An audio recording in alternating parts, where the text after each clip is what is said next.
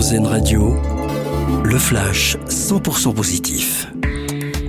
Bonjour à tous. Un Français récompensé en Espagne, l'acteur Denis Ménochet a obtenu hier le prix du meilleur acteur pour son rôle dans Asbestas lors de la cérémonie des Goya, l'équivalent espagnol des Césars.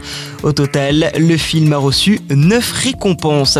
Autre prix, cette fois ça concerne la musique. Une semaine après avoir reçu un Grammy Award à Los Angeles, le chanteur Harry Styles a triomphé hier à la remise des trophées britanniques de la musique.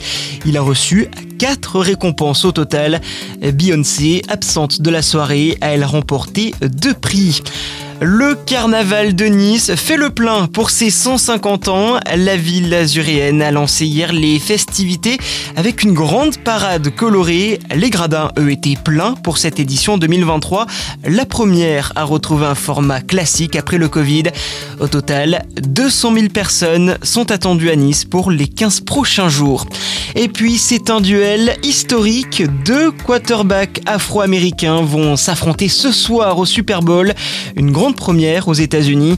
Euh, Patrick Mahomes des Kansas City Chiefs et Yalen Hurts des Philadelphia Eagles seront face à face dans cette finale du championnat de football américain. Le célèbre concert de la mi-temps, lui, sera assuré par Rihanna. Le coup d'envoi du 57e Super Bowl sera donné à minuit 30 heure française.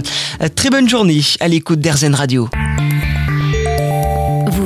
Le flash 100% positif d'Airzen Radio, l'autre point de vue de l'actualité.